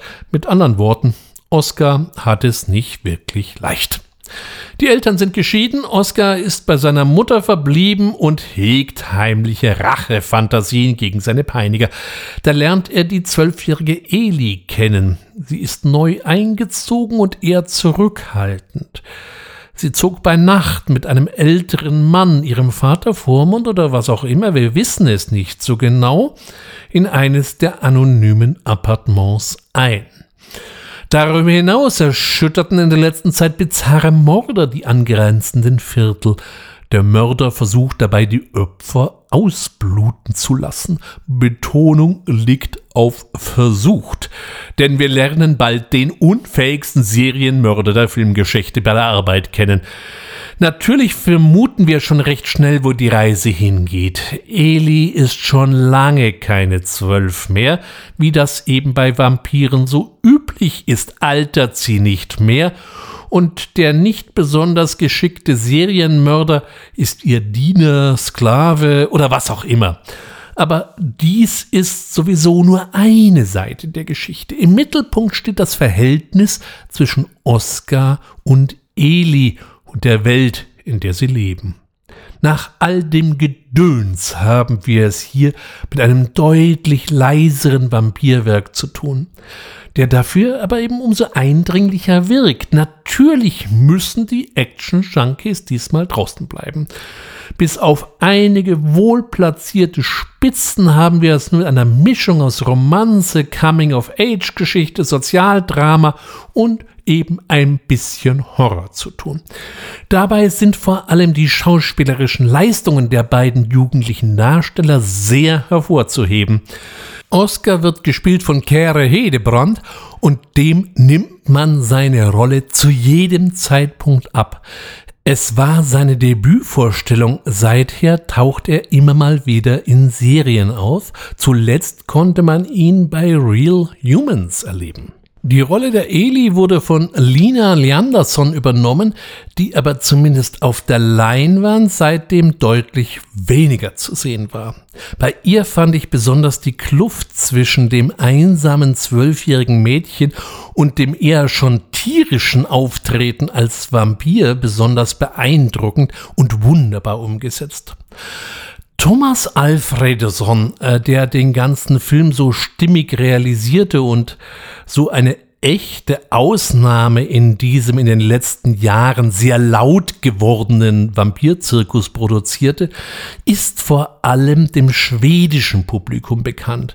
Mir ist nur eine weitere internationale Veröffentlichung von ihm aufgefallen. So zeichnete er 2011 für die durchaus sehenswerte Verfilmung von John le Carrés Klassiker König, Dame, Ass, Spion verantwortlich in der es unter anderem Gary Oldman, Colin Firth und Tom Hardy zu sehen gibt.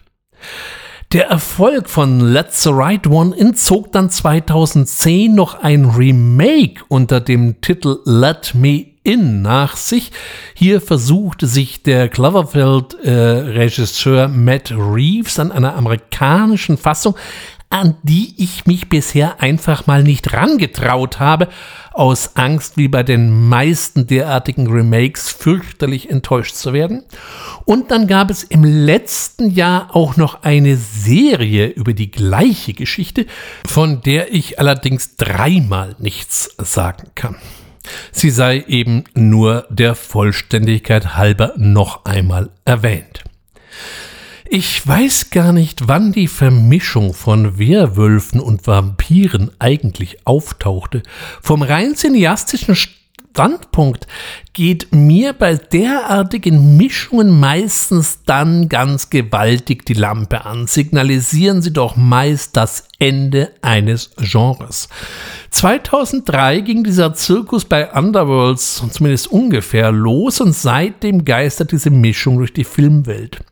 Hier ist, was die Gefahr des Untergangs des Genres äh, angeht, deutlich weniger zu befürchten, denn es hat sich ja eher ein kleines Subgenre etabliert. Da wir aber mit den reinen Vampirfilmen schon mehr als genug zu tun haben, äh, lasse ich dieses an dieser Stelle weg. Außerdem habe ich auf diese Weise noch einen weiteren Grund, dass ich mich um Twilight drücken kann. Hier witterten ja so manche den endgültigen Niedergang des Vampirfilms. So gefühlig und blutarm ging es wirklich selten zur Sache. Da wundert es nicht, dass ein paar bierselige Jungs doch vielleicht hier mal einen Gegenentwurf vorlegen wollten. Der deutsche Verleih war auch gleich dabei und untertitelte diesen besonders geistreich bis zur Morgenlatte. Wir danken auch für diesen Beitrag. Im Original wurde es auch nicht viel besser. Ein Beitrag aus der Kategorie Bad Taste Lesbian Vampire Killers. I got a plan. Does it involve girls? Let's go hiking. That is one of the most depressingly shitty ideas for a holiday I've ever heard in my life, ever. Country air. Nothing like it. It smells like normal air with cow shit in it. What was that? Vampires. Vampires? Vampires? Lesbian Vampires. 2004 hatte man uns ja schön die Horrorkomödie und die Hommage auf den klassischen Zombie-Film in Form von Shaun of the Dead serviert. Hier versuchte man jetzt in die gleichen Fußstapfen zu treten. Mal wieder wird der weibliche Vampir Camilla aus der Gruft geholt, aber hier zu einem übergroßen Dämon stilisiert, dem der einst ein Ritter die Rübe vom Hals schlug. Außerdem geistert noch ein Fluch rum. Nun, man wird sehen. Wie so häufig, und ich kann nur darüber spekulieren, woran es eigentlich liegt, ist auch hier der Anfang gar nicht mal so verkehrt. Jimmy leidet unter dem Ende seiner ständigen Off-On-Beziehung und auch seinem Freund Fletch geht es gerade nass rein. Hat er doch seinen Job als Kinderclown verloren. Ist vielleicht nicht die beste Wahl, wenn man gleichzeitig Kinder nicht ausstehen kann. Im lokalen Pub sinnen sie auf eine Abwechslung und beschließen nach genügend Bier irgendwohin zu wandern. Die äh, lokale Entscheidung trifft dann ein Dartpfeil. In the middle of nowhere angekommen, stoßen sie bald auf einen VW-Bus voller leicht geschürzter Mädels. Fletch, der sich sowieso durch ein leichtes Hormonproblem auszeichnet, sieht sich am Ende seiner feuchten Träume angekommen und auch die Mädels scheinen für Bier alles tun zu wollen. Ach nee, Natürlich ist diese einsame Hütte im Wald bei weitem nicht so einsam, wie es zu sein hat. Hier lauern gar lüsterne Vampirinnen, die es allerdings nur auf die weiblichen Geschöpfe abgesehen haben. Der Rest kann weg. Ja, wir merken schon, hier wurde horrortechnisch alles durch die Molinette gequirlt, was mal wieder bei drei auf dem berühmten Baum war. Und gleichzeitig haben wir das Niveau einer Tiefbohrung aller Love Island oder vergleichbarer Produktionen erreicht. Wenn das Ganze jetzt wenigstens einigermaßen flott inszeniert wäre, dann könnte man es doch noch wenigstens als Guilty Pleasure durchwinken aber der Film schafft etwas durchaus Erstaunliches. Er bringt es fertig, dass ihm bei einer Laufzeit von gerade einmal 88 Minuten nach ungefähr der Hälfte die Luft ausgeht und ab dann zieht sich das Ganze wie ein alter Kaugummi, garniert mit ein paar möchte gern Splatter-Effekten und jede Menge möchte gern sexy Damen. Da hat das Nachmittagsprogramm von RTL mehr Sex erpielt. Dazu kommen dann noch einige Gags, die selbst hochpubertierende 14-Jährige peinlich fänden. Und so wurstelt sich der Streifen zu seinem hervorsehbaren Ende durch.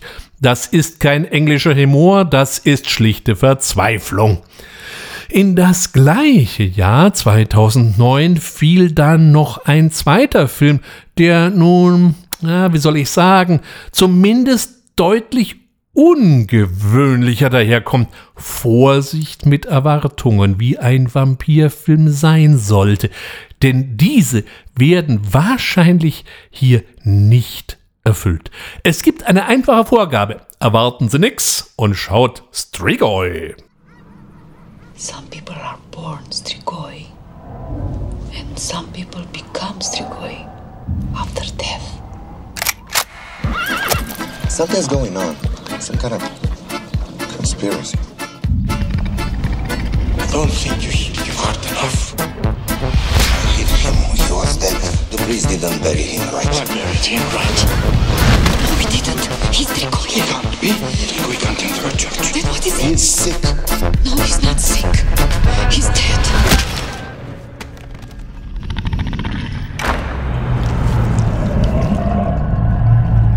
Are you sure it was an accident? there is no such thing as Strigoi. You are a good boy, Vlad. Cut out his heart. Wir haben es hier mit einer britisch-rumänischen Produktion zu tun. Das ist für sich schon mal eher ungewöhnlich und Strigoi ist es auch. Wer äh, Filme wie die Werke von Arkis Kaurismäki oder von Emir Kusturica schätzt, der ist bei Strigoi gar nicht mal so schlecht aufgehoben. Er ist absonderlich, wunderbar lakonisch und genau das Gegenteil von dem, was man von so einem Titel zunächst einmal erwartet. Mein absoluter Lieblingssatz stammt vom Großvater unseres Hauptdarstellers, der interessanterweise auch noch Flat heißt. Der sagt mal so schön, die Zigeuner haben mir meine Zigaretten gestohlen und die Kommunisten haben mir meinen Hund gestohlen, damit er nicht mehr bellen kann, wenn die Zigeuner kommen. Wer an solch politisch hochgraden unkorrekten Formulierungen jetzt nicht mit Wutanfällen, sondern eher mit einem Grinsen reagieren kann, ist hier genau richtig. Wir haben es hier mit dem Medizinstudenten Vlad, also der Name ist wunderbar, zu tun, der nach längerer Abwesenheit in Italien in sein Heimatdorf nach Rumänien zurückkehrt und dort erfährt, dass der alte Florentin gestorben ist und für den wird jetzt, wie es der Brauch erfordert, eine dreitägige Totenwache abgehalten. Und ebenfalls wie der Brauch erfordert, wird das Ganze mit viel Alkohol begangen. Doch irgendwann und irgendetwas ist da seltsam an dem Todesfall. Und was ist eigentlich mit dem Bürgermeister Konstantin passiert? Darüber will auch keiner so richtig reden. Statt einem echten Vampirfilm haben wir es hier eher mit einer Gesellschaftssatire zu tun, die die rumänischen Verhältnisse auf dem Lande aufgreift und auch mit dem bis heute immer noch vorhandenen Aberglauben vor den Strigoi spielt, den Untoten, den Wiedergängern. Kein Film für den Mainstream-Zuschauer, doch eine klare Empfehlung für die cineastischen Grenzgänger, die sich von ein paar Werbeblasen so einfach mal nicht einwickeln lassen, denn der Klappentext der aktuellen Veröffentlichung könnte einen auf eine ziemlich falsche Spur bringen. 2011 fand ich dann wieder mal eine deutsche Produktion, die jetzt mal äh, nicht unabhängig oder internationale Verbindungen aufweist, sondern durch die deutsche Filmförderung wohl maßgeblich finanziert wurde. An dieser Stelle werde ich natürlich sofort hellhörig, denn hier werden meist die typischen deutschen Beziehungskomödien um äh, verstümmelte Feldnagetiere, sowas nennt sich dann kein Ohrhasen, oder ähnliche Werke ermöglicht.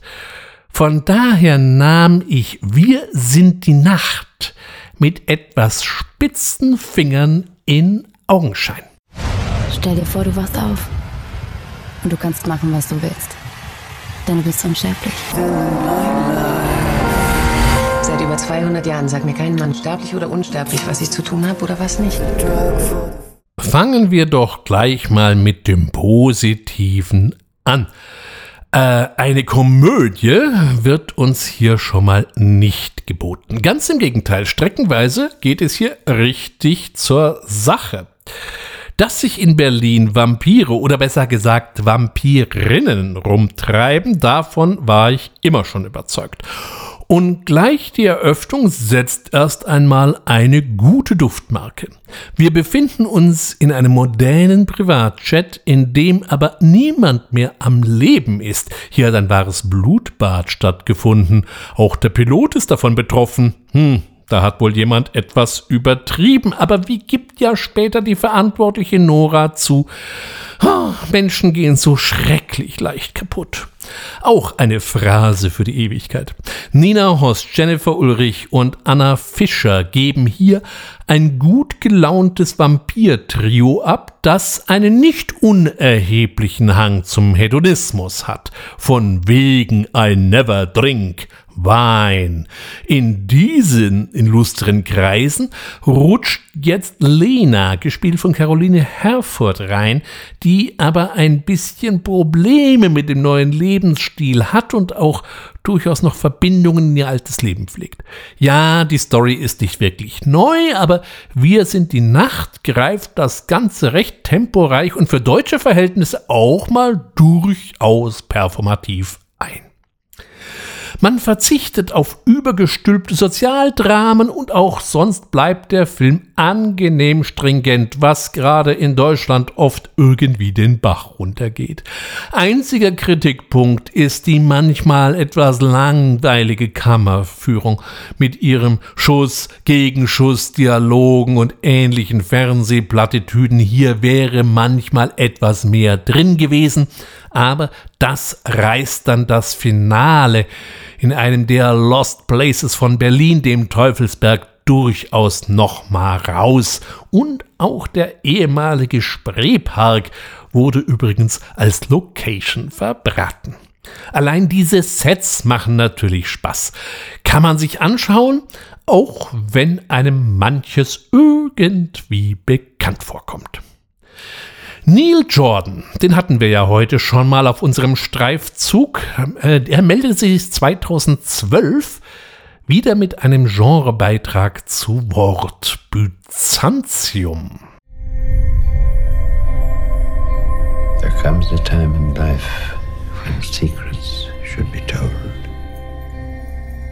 You've got secrets, haven't you?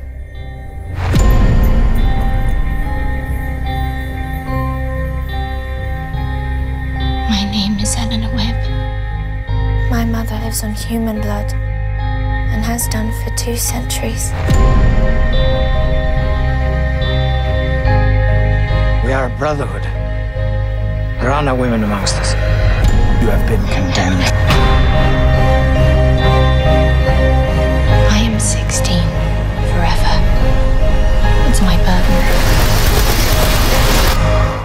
Es ist Jordan wahrhaft hoch anzurechnen, da er ja so einen Markstein wie eben das Interview mit einem Vampir vorgelegt hat, jetzt aber nicht versucht, in dem gleichen Fahrwasser zu bleiben, sondern uns nochmal einen völlig neuen Vampirfilm vorlegt.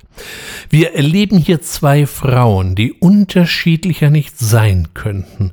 Eleanor von Saoirse Ronan es hat ein bisschen gedauert, bis ich die richtige Aussprache für diesen irischen Vornamen raus hatte.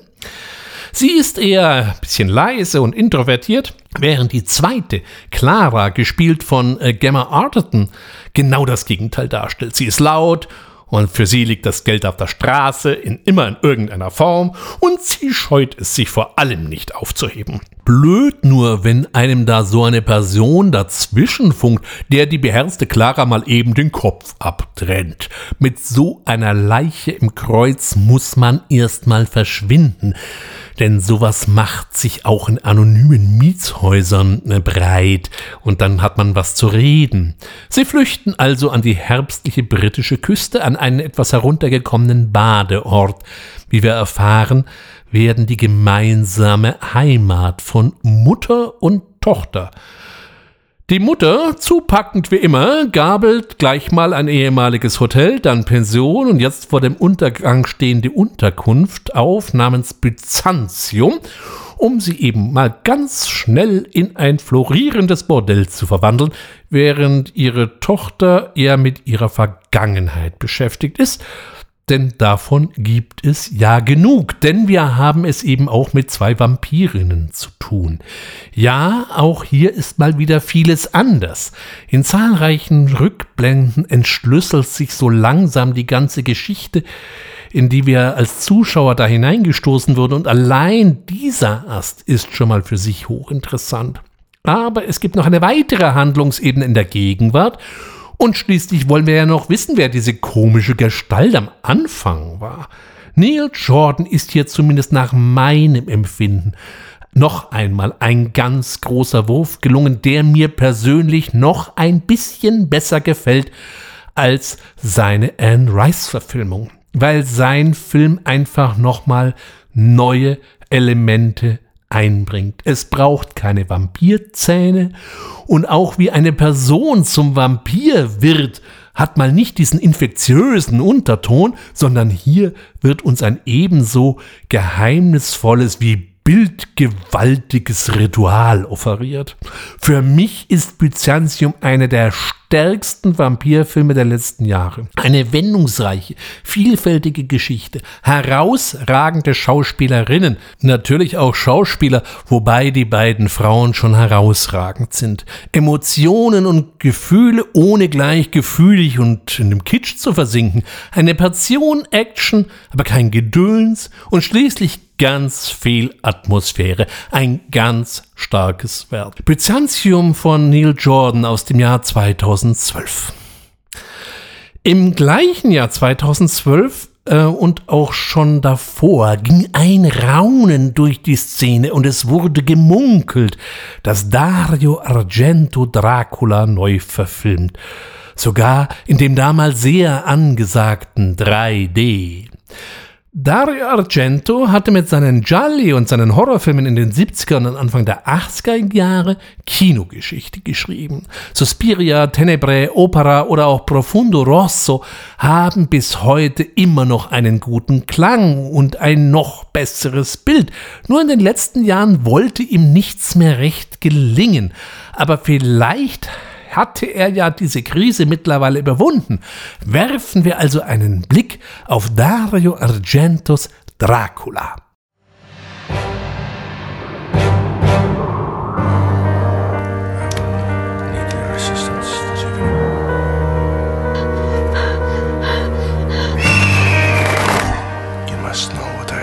Nosferatu.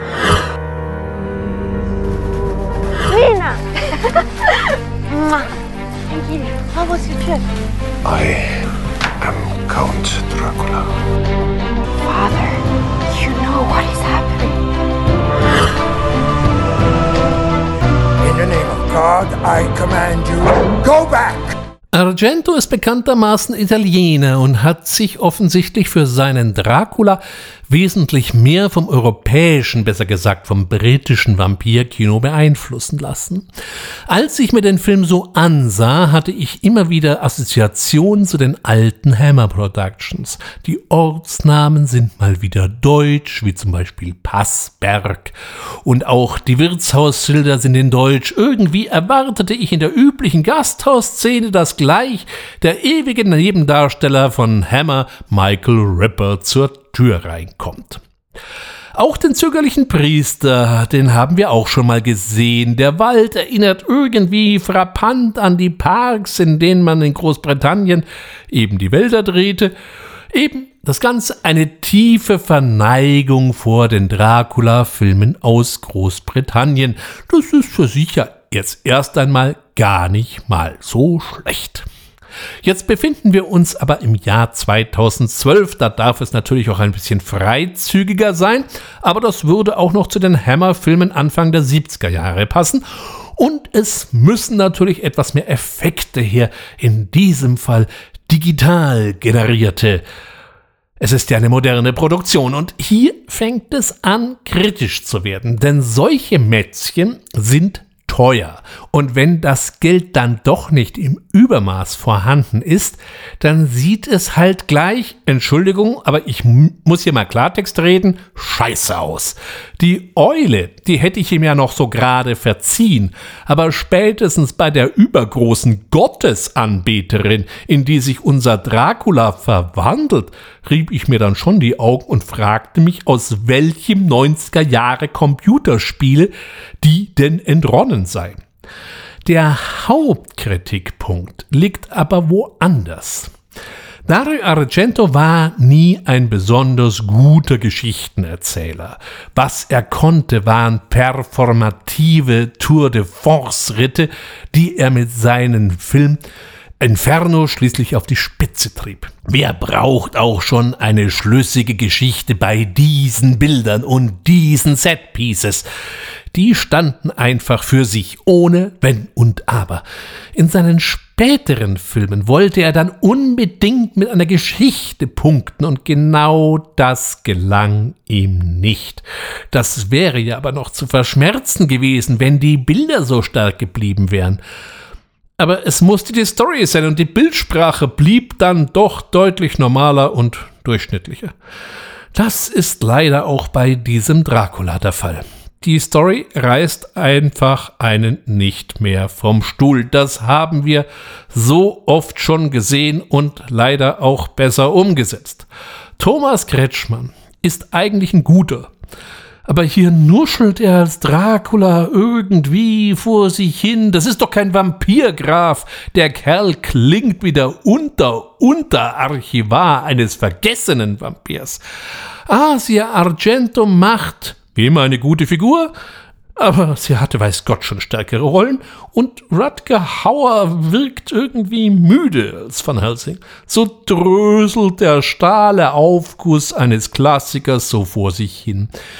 Ganz vereinzelt lassen sich mal der ein oder andere interessantere Kameraperspektive erspähen, aber es bleibt die Ausnahme.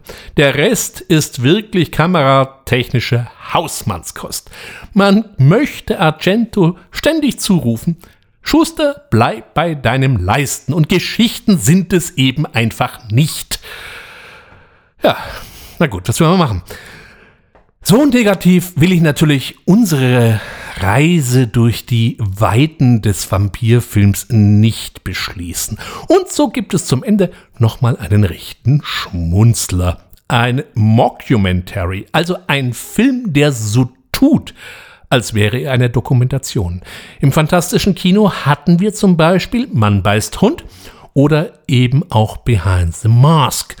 Hier eine Pseudodokumentation über das Leben einer eher ungewöhnlichen Wohngemeinschaft in Wellington. What We Do in the Shadows oder eben in Deutsch Fünf Zimmer Küche Sarg. It's been like this the whole time, Deacon on dishes, and it still hasn't moved in five years. You're a cool guy, but you're not pulling your weight in the flat. Oh, I'm glad to hear that I'm cool. No, that's not the point, though. Yeah, You're missing no, I the know. Not point. a I know. flat meeting about how cool you are. When you get three vampires in a flat, obviously there's going to be a lot of tension.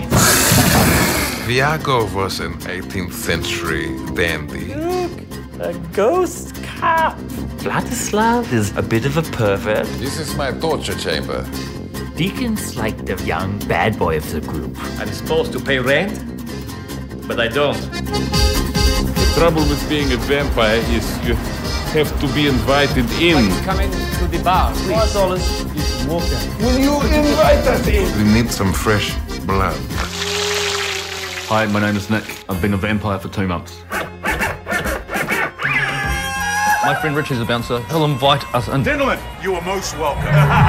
Nick is so much fun. I'm a vampire. Vampire! Vampire!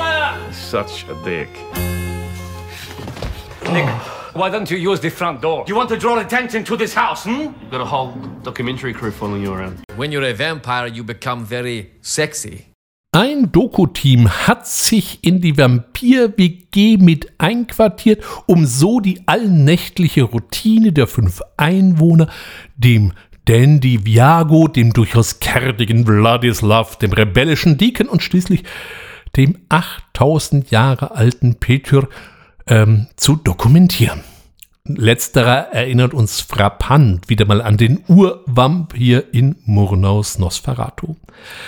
Ja, es ist in wie jeder WG. Der Putzplan existiert nur auf dem Papier und äh, der vorgesehene Einwohner hat seit Jahrzehnten nicht abgespült. Und überhaupt sind alle ganz schön kauzig. Außerdem hadern sie mit den Gegebenheiten der neuen Zeit. Nicht nur, dass man am Türsteher vorbei muss, um in den Club zu kommen, äh, und dabei bestehen durchaus unterschiedliche Ausfassungen, was ein cooles Outfit sei. Die Regeln der Vampire legen nun mal fest, dass man auch eingeladen werden muss. Spaßig wird es, als ein neuer Bewohner in die WG einzieht, Nick. Doch der muss wirklich jedem erzählen, dass er ein Vampir ist. Und das wiederum lockt die vokalen Werwölfe und vor allem Vampirjäger auf den Plan. 125 Stunden wurden angeblich insgesamt gedreht. Das meiste war improvisiert und aus diesem reichlichen Fundus entstand dann eben der fertige Film. Eine völlige Persiflage haben wir jetzt hier nicht vor uns. Dazu bleiben die Gags insgesamt ein bisschen zu harmlos. Aber das heißt nicht, dass man sich nicht prächtigst amüsieren könnte. Und es gibt durchaus auch den ein oder anderen Querverweis zu finden. Wer unbedingt rummeckern möchte, kann natürlich vorbringen, dass es vielleicht doch ein wenig an Tiefe fehlen würde. Natürlich wird dir das Genre nicht neu definiert. Und auch ähnliche Filme hatten wir schon, wie zum Beispiel den belgischen Beitrag äh, Vampire verstecken war gestern. Dieser kann allerdings den Fünf-Zimmern-Küche Sarg bei weitem nicht das Wasser reichen. Wie so häufig, wenn sich eine Idee als erfolgreich erwies, müssen wir eine Serie daraus machen. Dies gilt eben auch für What We Do in the Shadows, aber aus den bekannten Gründen habe ich diese auch noch nicht gesehen, so sei sie also nur am Rande erwähnt. Damit möchte ich an dieser Stelle unsere Reise durch die Welt der Vampire beenden. Der Vampir lebt weiter, so viel ist schon mal sicher. Momentan machen ja die Trailer um Renfield die Runde. Nicolas Cage als Dracula. Ich weiß nicht so ganz, was ich davon halten soll. Die Trailer wirken auf mich eher abschreckend als erschreckend. Der Kinostart ist mit dem 23.05.2023 geplant. Wir sind jetzt gerade Anfang April. Man wird sehen, was da rauskommt. Auf die nächste Ausgabe dürfen sich jetzt schon die Freunde des italienischen Kinos freuen. Ich werde mich mit der weiten Welt des Giallos beschäftigen und dabei versuchen zu erklären, erstens mal, was äh, der Giallo historisch ist und eben auch, was einen Giallo eigentlich ausmacht. Denn nur weil der Film aus Italien kommt und sich irgendwo im Thriller-Umfeld rumtreibt, haben wir es meiner Ansicht nach noch nicht automatisch mit einem Giallo zu tun. Auch werden wir einen Blick auf die Begriffe des Meta-Giallos und des Neo-Giallos werfen. Also wieder einmal ein weites Feld. Der Stapel der Filme für die Vorbereitung nimmt auf jeden Fall schon wieder beträchtliche Ausmaße an. Für heute bedanke ich mich wie immer bei allen, die mir jetzt hier wieder bis hierher gefolgt sind und wünsche eine gute Zeit. Meine Empfehlung bis zu unserem Wiederhören, fantastische Filme gucken. Es müssen ja keine Vampirfilme sein oder vielleicht all mal die wieder rauskramen, die ich heute eben nicht besprochen habe. In diesem Sinne, ciao und ade, sagt Ihr und euer Ulrich Wössner.